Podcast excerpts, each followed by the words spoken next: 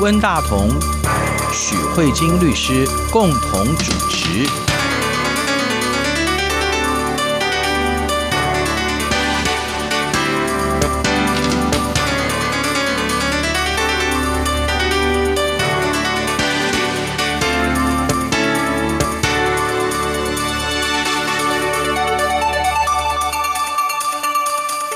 各位听众好，这里是中央广播电台两岸法律信箱，我是温大同。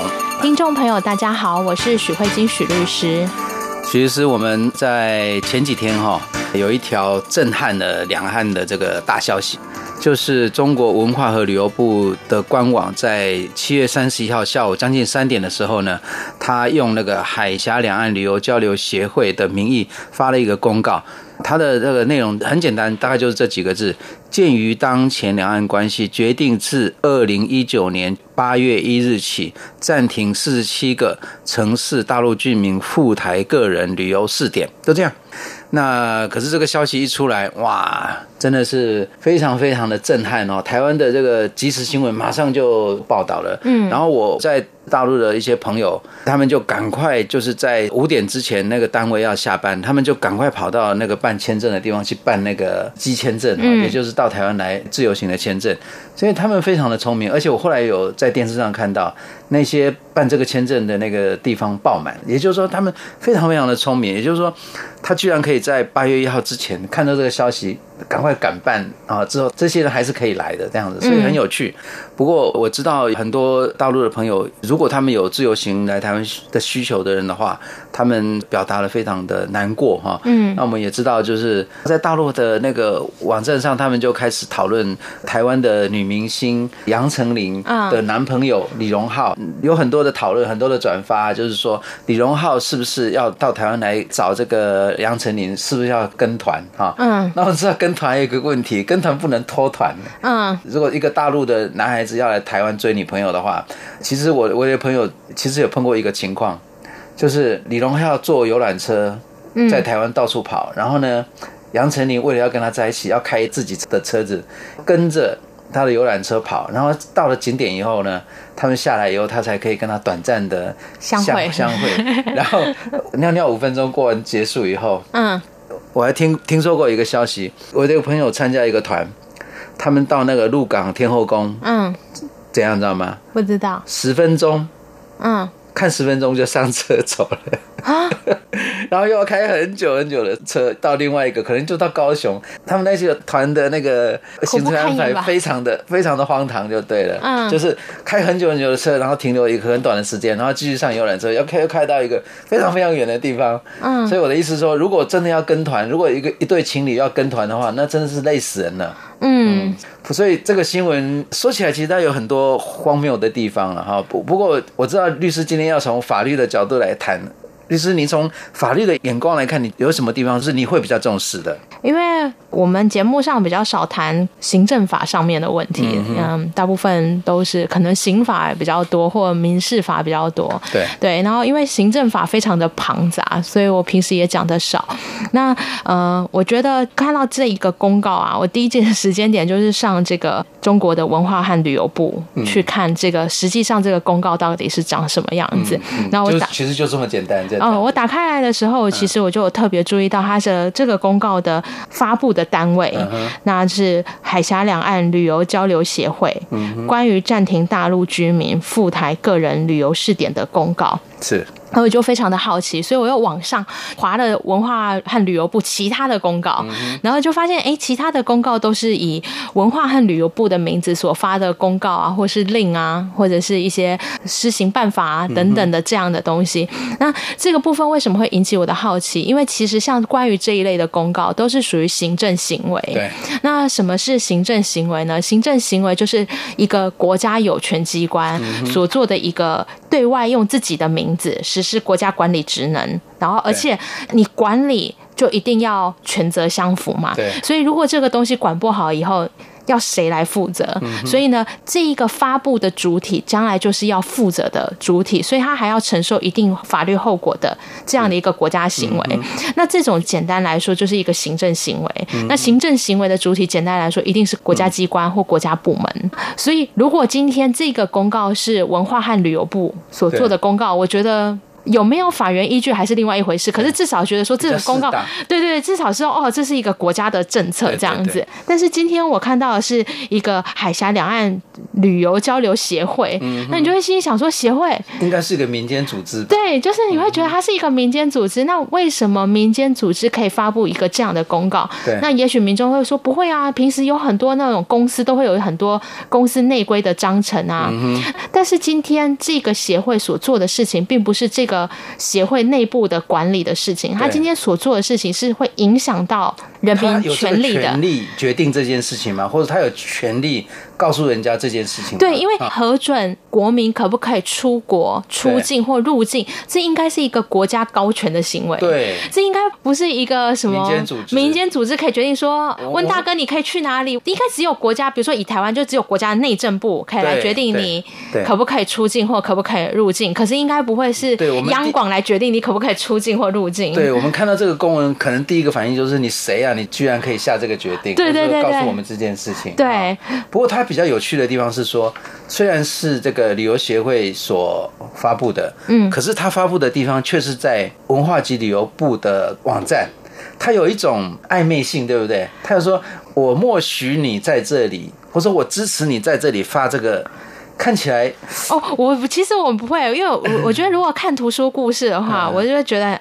也还是蛮有趣的，就是如果有一种正向积极的想法，就是文化旅游不帮啊海峡两岸旅游交流协会背书啊，认同这样一个公告，嗯、所以在网络上来刊登。那这一个部分，等一下我们会再讨论另外一个法律的议题。可是如果你不去讨论，你就会心里想说，一个堂堂国家的文化旅游部，嗯，为什么要帮民众？所以你是接受协会的指挥监督吗？啊，是是是，呃，这个说法很有趣。对，因为比如说今天如果是国家总理发布了一个公告，那你文化旅游部也会写说，哦，因为今天鉴于什么什么样，中央说了什么，所以我在这里发布公告。所以你好像接受他的指挥监督，所以你发布公告。嗯、所以我我觉得单纯从看图说故事来看，我都不晓得这两个单位里面到底发生是什么关系。是，所以今天。是文化旅游部接受协会的监督，还是文化旅游部背书协会？嗯，那这个文化旅游部如果假设是具有背书性质，其实会涉及到第二个法律问题。嗯、我们刚才已经有提过了。发布具行政行为的主体一定是行政机关，是。可是因为现在像台湾也有很多种类型，就是说行政机关可能事情太多做不完，有时候他真的需要民间的帮忙。嗯哼。那这时候呢，我们有一种叫做行政委托，对，就是我行政机关我做不来，我今天授权给你。嗯。当我授权给你的时候，即便你是一个民间团体，可是你这时候在这个授权的范围内，你短暂的具有行政机关。主体的身份，那以台湾来说，最常就是什么机车排放检测，嗯、常常都是委托民营团体来处理。那像这种的时候，它就是具有行政助手或行政委托，或是受行使公权力的第三人。对，那在授权范围内就是有行政机关的。但是在发布的时候，他要把说我的根据是什么要说出来，对，对，对，对，不然谁知道啊？对，就是说对民众来说，你今天因为你今天是民间的样子，所以你今天想要戴国家公权的帽子的时候，你要告诉别人说，我现在是一个国家行政机关，那为什么我是呢？因为我是依据哪一个授权或哪一个法，所以因此我具有。目前我虽然长的是民间的身体，可是实际上我现在要告诉你，我现在是一个公务员的身份在行使公职这样子。那在这里的话，假设今天这个文化旅游部呃有授权呃两岸旅游交流协会来处理两岸的这个旅游的交流的事务的时候，嗯、那这时候这个交流协会这个公告完全看不出来。对，他要讲，如果他有得到授权，他要讲出来。比如说，要不然看起来是这个旅游协会自己去下。对对对对对对对，然后为什么？然后就会产生一个很大的困惑。如果假设今天是文化旅游部有接受授权的话，那我觉得以一个行政行为应该公开、公正、透明的情况之下，应该是说哦，本协会接受文化旅游部的委托，然后依据什么样的法律，然后在此呢公告。暂停大陆居民赴台旅游试点等等等等，可能要有这样子，这样别人才会知道说，嗯，原来你这时候是行政机关的行为。那这时候也才能处理啊一个蛮重要的问题，因为我们刚才有讲到，就是谁发布的谁负责。对。今天就很有趣，因为如果是你今天发布的，比如说像今天这样子，假设有一个大陆居民觉得这一个东西严重影响到，比如说他呃赴台的交往自由，比如说以李荣浩来说，他的这个个人的交往自由可能就被受限，他想要不服，不服该怎么办？他想要抗告，或者说他的权利受损，那他该怎么向行政官司？对，然后他要向谁求偿，向赔谁赔偿的问题？那这时候如果是协会的部分，他说我是民间团体，对。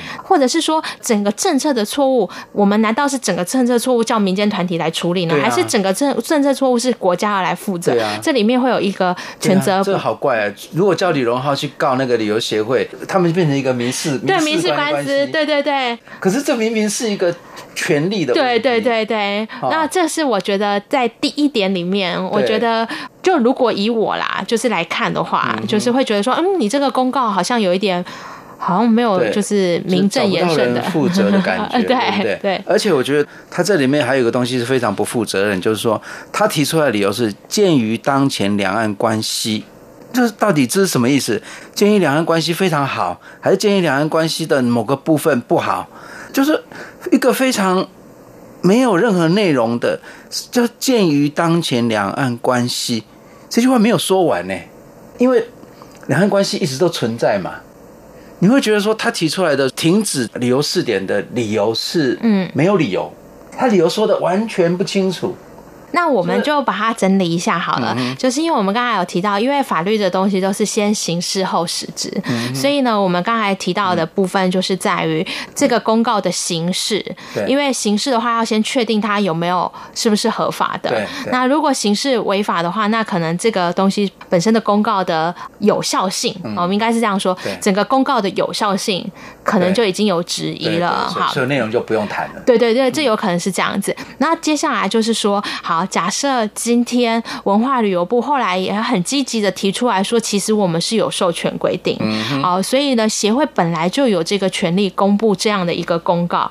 那也许只是就是在这个公告里面有一些瑕疵，嗯，对，那这个说清楚，对，那这个瑕疵既然是瑕疵而不是违法的话，那瑕疵就可以补正。那也许他再重新补，或者是说，哦，如果民众这边因为。中国这边也有政府资讯公开的相关的部分，民众对于这个公告的法律适法性有疑义的话，那我们提供说，哦，其实文化部其实有授权两岸交流协会来做这样的一个公告。好，那接下来让它形式合法，我们接下来就会去来讨论这个实质的关系，就是说这一个公告的性质到底是什么？嗯哼。那因为依照中国的这个行政行为的话，有一些分类，比如说抽象行政行为，那主要就是像法律规章、行政规章。的部分。那也有一些是行政处分，嗯，那或者是行政许可，或者是行政执行。行政处分就是对你个人的权利会有影响的，叫行政处分。呃，比如说呃，温大哥少纳了税啦，要记得补税啊，要缴税啦，这一类就是对你个人马上就会有影响的。对。那行政许可就是说准许你去做什么啊？比如说准许你营业啊，开一个包子店啊，嗯，哦，然后或者是准许你呢开一家律师事务所，或准许你开设银行，这是行政许可。行政执行就是你万一什么事情都不做呢？啊，比如说你的车翻覆在大马路上面，然后你也不去把车弄挂，那这时候国家可能就会出动拖吊车，对，那就帮你把它执行掉这一类的。那在这一个部分，大温大哥，你觉得这个公告的性质像是什么？这个公告的性质像是就是禁止嘛？禁止的话，你是觉得它是抽象的禁止还是具体的禁止？应该是具体的禁止，对不对？因为他拘束的对象是谁？哦，又是四十七个城市的四，对，他只有四十七个城市，而且对象只有台台湾。他看起来好像对很多不特定的抽象，可是其实它的范围是可以划定的。对对对，所以就是那些人，就是那些人。所以这个其实，在台湾的法律学上有很多的讨论。那像这种就是一般处分，我们在行政的公法学上面，我们会把它定义成一般处分。那一般处分其实还是行政处分，所以民众对。于这个一般处分，要是不服的话，他还是有救济的管道。那这是第一点。那第二点呢？我们先了解这个公告的性质是行政处分。那接下来，如果我们觉得说，哎，这个公告有点不合理，为什么不合理？就会回到温大哥刚才提到的，就是说我根本搞不清楚这公告到底在讲什么。现在台湾是怎么样？是很不好。对啊、所以不能去，还是很好，啊、所以不能去，还是因为那里发生什么问题，对，不能去。我根本不知道这个公告在讲什么，为什么？因为这个公告只有告诉我说，基于当前两岸关系，所以不能去。那这里面就是在讨论这个公告的内容，嗯，到底明不明确？那这里面就会成为一个哦争执的焦点。关于这个部分，又进入到一个完全就是实体的新的主题。那我们休息完以后，我们再回来。休息一下，马上回来。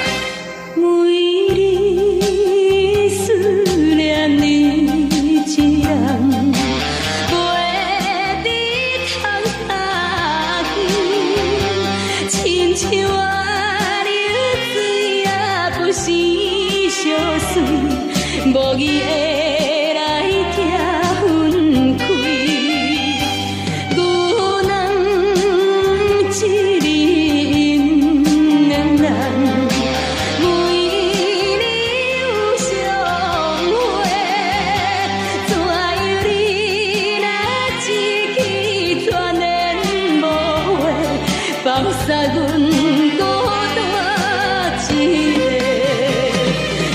欢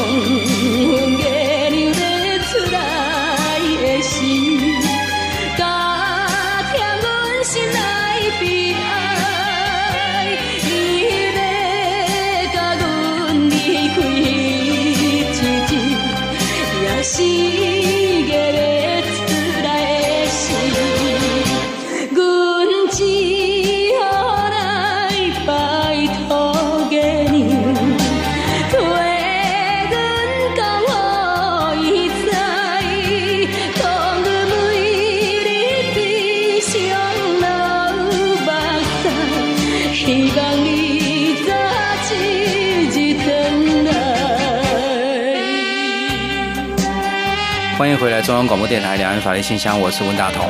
听众朋友，大家好，我是许慧金许律师。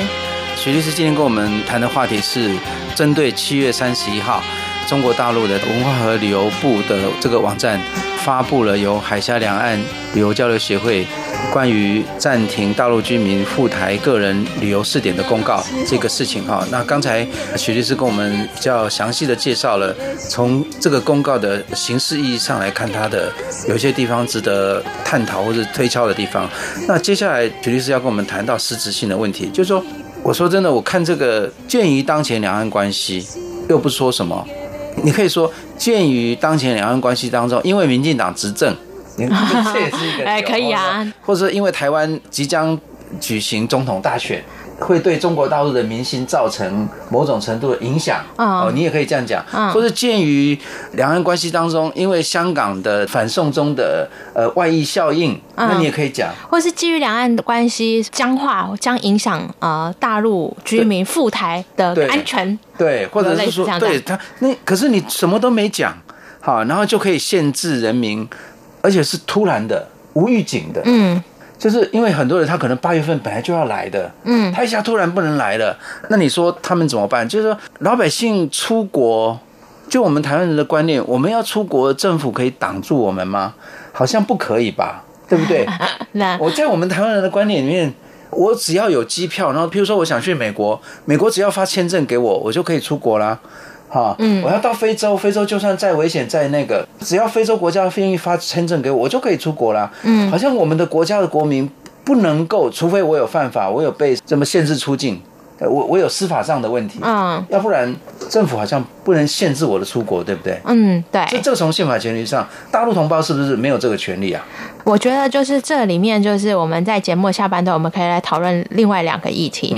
第一个议题就是先回答这个鉴于当前两岸关系这件事情，因为行政行为还有一个很具体的要求，就是它要具体明确。是对，因为如果你行政行为不具体明确，民众会无所适从。对。那像这个部分的话，我觉得在这个公告里面就会产生一个很大的问题。它虽然有很明确的告诉民众说，目前八月一号开始暂停赴台旅游的试点。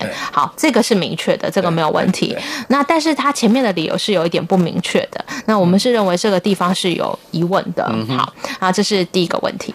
那第二个问题的话是，我觉得是温大哥有提到一个很好的概念，就是关于民众的入出境的自由。因为如果以台湾的法律来看的话，台湾在宪法上面其实就已经很清楚的宣示，应该是说已经在宪法上，宪法如果是一个保障人权的最高宪章的话，那在宪法上已经很清楚的说，人民有居住迁徙的自由，所以人民可以选择我想在国内的土地的哪里的。地方，我想要居住在哪里？你可以居住在高山，你可以居住在海边，对，你可以居住在繁华的城市，你可以居住在偏乡僻壤，对，那是你的居住自由。对，你也可以流浪。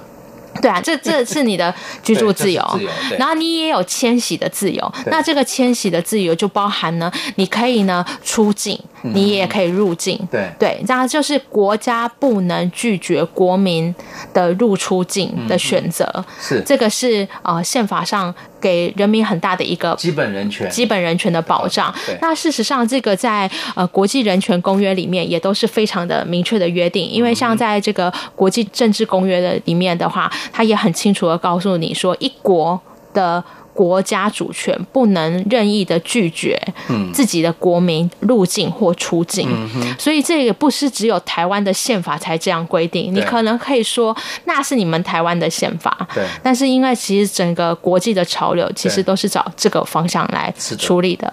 那所以从台湾的角度，或者是从这个国际人权潮流来看，这个公告试点的话，这个公告试点已经不单单是啊，我们是节目上半段提到说哦，这个有没有刑事合法或违法？它在本质上有一个很大的会触及的宪法的议题，是这个地方是不是已经侵犯人民的呃基本人权，而涉及到危险的问题？因为像台湾，基本上简单来说，除非你有做一些事情，国家不是不能透过法律来限制你的呃迁徙或居住自由，但是它必须要有更高的利益，比如说有什么更高利益？就像温大哥讲的，我们其实法律上有很多规定人民限制住居的情况，比如说你欠税欠太多，那你就不能出境啊。出了境以后，这个国家税收谁来帮你追讨？